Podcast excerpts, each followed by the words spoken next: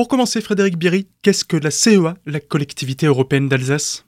C'est euh, une nouvelle collectivité qui est né du rassemblement de la collectivité départementale orinoise et de la collectivité départementale barinoise, qui ont décidé de rassembler l'Alsace au sein d'une seule collectivité. Je crois que c'était une volonté très forte des Alsaciens de faire renaître institutionnellement l'Alsace et nous avons traduit cette volonté-là dans la réalisation d'une nouvelle collectivité au service des Alsaciens. Et pourquoi créer cette CEA Était-ce parce que l'Alsace n'existait plus depuis la création du Grand Est? Effectivement, il y avait plusieurs euh, objectifs euh, initiaux. Le premier objectif, c'est une renaissance institutionnelle qui était attendue par les habitants, consécutive à la loi NOTRe, qui avait euh, à la fois fait des compétences au département, fait disparaître la région Alsace pour euh, intégrer notre territoire dans une grande région, le euh, Grand Est. Je crois qu'aujourd'hui, euh, l'attente des Alsaciens, c'est que l'action publique s'incarner, se porter dans un échelon pertinent. Et l'Alsace, pour la plupart des habitants, c'est un échelon auquel les gens sont attachés. Je le vois dans toutes les petites communications qu'on peut faire autour de la marque Alsace. Il y a un vrai attachement au territoire. Et si on veut que l'action publique soit efficace, il faut qu'elle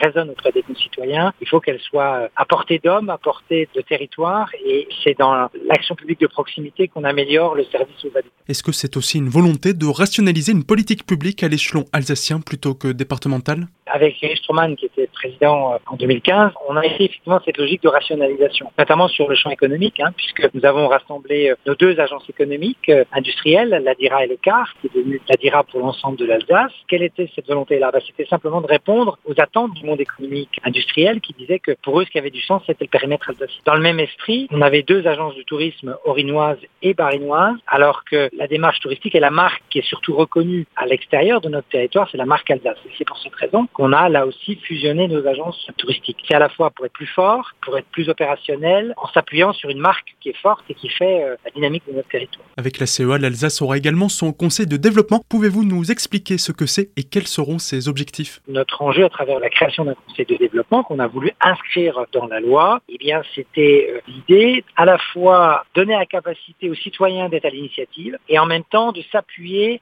sur euh, les intelligences, les expertises qu'on peut avoir à la fois sur les territoires et sur les thématiques. Et donc, on est en train de construire euh, cette idée de conseil de développement qui doit être un outil d'aide à la décision politique, un outil de réflexion, et puis euh, un outil qui doit nous faire réfléchir sur les, transitions de la société. Hein. On a des transitions démographiques avec le vieillissement, démocratiques dans la place de la démocratie dans notre pays, la place des territoires, des transitions digitales, des transitions climatiques, énergétiques, beaucoup d'enjeux de société qu'il faudra relever dans l'avenir. Et pour cela, c'est important, bien sûr, que les élus s'impliquent. On a besoin de, des forces vives de notre territoire. Et Dieu sait qu'on a beaucoup d'intelligence en Alsace sur lesquelles on peut s'appuyer pour euh, être encore plus efficace dans le rôle que la collectivité européenne d'Alsace jouera demain. Pour retrouver l'entretien complet réalisé avec Frédéric Bierry, président du conseil départemental du Barin au sujet de la CEA, c'est sur notre site azur-fm.com dans la rubrique Actualité régionale.